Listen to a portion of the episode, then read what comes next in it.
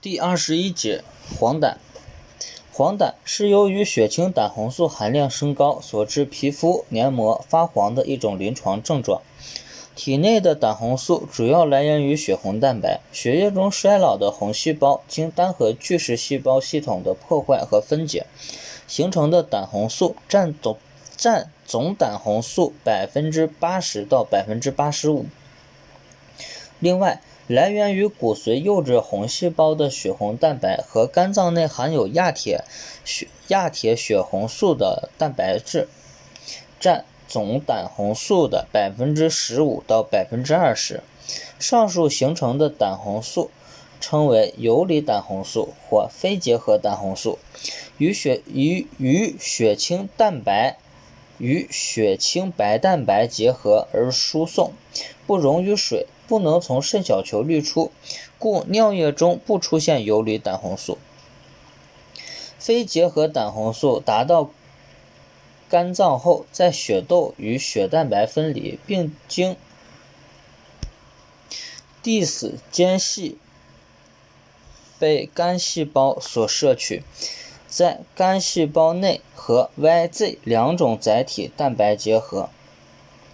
并被运送至肝细胞光面内质网的微粒体部分，经葡萄糖醛酸转移酶的催化作用与葡萄糖醛酸结合，形成胆红素葡萄糖醛酸酯，又称结合胆红素，能溶于水，可通过肾小球滤过从尿液中排出。原因及发生机理。根据病因，黄疸分为三种类型：溶血性黄疸、肝细胞性黄疸和阻塞性黄疸。根据发病环节分为肝前性黄疸、肝性黄疸和肝后性黄疸。一、溶血性黄黄疸，凡能引起溶血的疾病都可发生溶血性黄疸。此时血清中的胆红素主要是非结合胆红素。二、肝细胞性黄疸，各种使肝细胞广泛损伤的疾病均可发生黄疸，如病毒性肝炎、中毒性肝炎、钩端螺旋体病、马传染性贫血、药物中毒、肝硬变等等。由于肝细胞损伤使肝细胞对胆红素的摄取、结合及排泌功能降低。使正常代谢所产生的非结合胆红素不能全部转化为结合胆红素，以致血液中非结合胆红素含量增加。另一方面，未受损害的肝细胞仍能将非结合胆红素转化为结合胆红素，而输入毛细胆管。这些结合胆红素可经坏死的肝细胞区反流进入血液内，或由肝细胞细胞膨胀、会管区渗出性病变与水肿，以及小胆管内胆栓形成，使胆汁排泄通路受阻，而致大量反流于血液中。所以，这类黄疸做血清。胆红素定性实验时，结合和非结合胆红素都呈阳性反应。此类黄疸的发生，主要是胆红素的转化发生障碍。三、胆汁淤积性黄疸，胆汁淤积性可分为胆肝外性和肝内性。肝外性主要由于胆管结石、肿瘤、胆管狭窄和一些寄生虫等阻塞胆管所引起。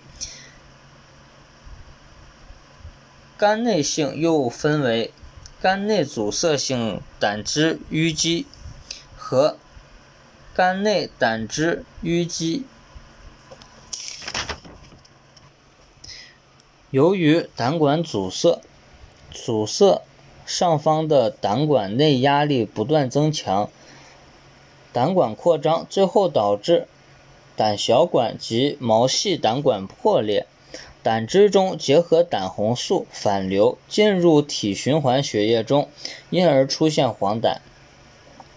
此外，肝内胆汁淤积有些非机械因素引起，而是由于胆汁分泌功能障碍、毛细胆管的通透性增加、胆汁浓缩而流量减少，导致胆管内胆盐沉淀与胆栓形成。对这类黄疸做血清胆红素性定性实验时，结合胆红素呈阳性反应。阻若阻塞性黄疸病程延长时，因续发肝细胞损伤，也会出现血清胆红素试验呈结合非结合胆红素阳性反应。临床表现。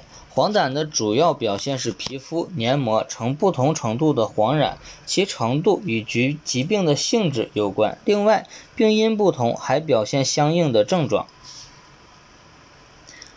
一、溶血性黄疸，急性溶血时，由于红细胞被大量破坏，常出现重度溶血反应，表现为寒冷、高热、肌肉酸痛、呕吐等，并常有血红蛋白尿。尿呈酱油色，严重病例可并发急性肾功能不全、慢性型呈轻度或波动性黄疸，常见脾脏肿大，大多有不同程度的贫血。二、肝细胞性黄疸，一、血清结合胆红素与非结合胆红素均增加。血清胆红素定性实验呈双向或结合反迅速反应。二、尿中胆红素定性试验呈阳性。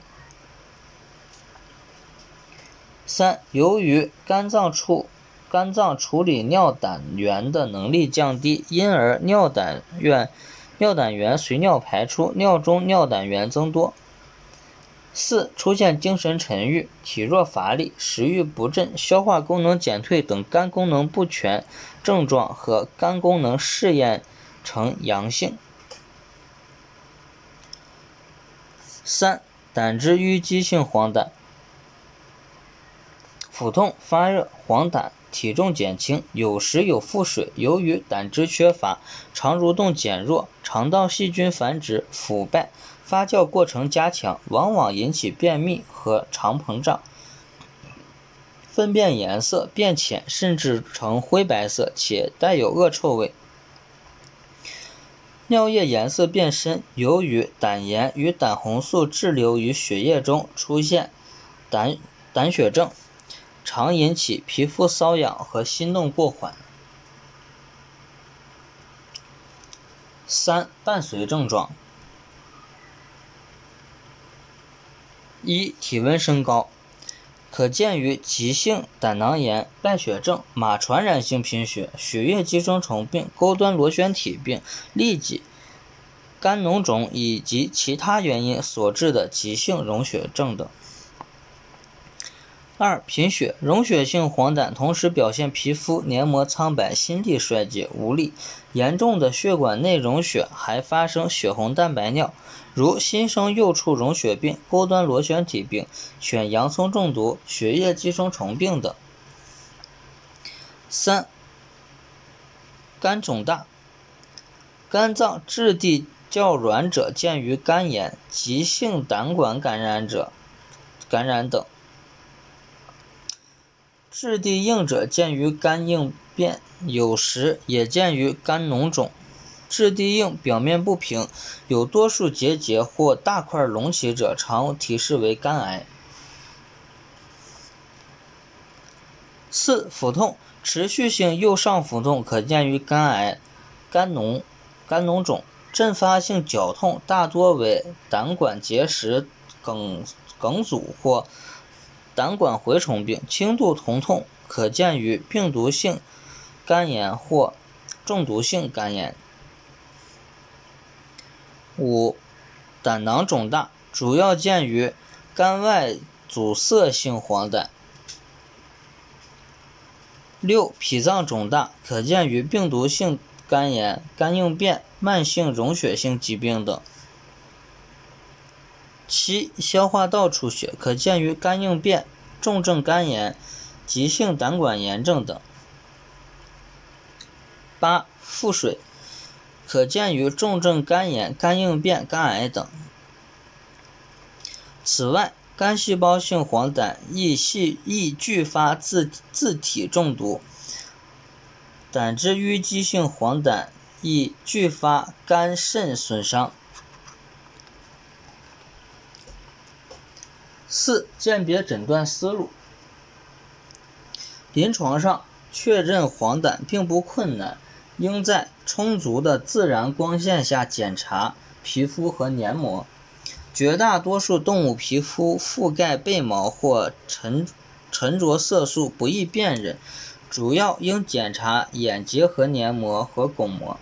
在确定黄疸的基础上，根据血液生化、尿液检查和临床症状结合辅助检查，确定黄疸的病因和性质。三种黄疸的实验室检查区别。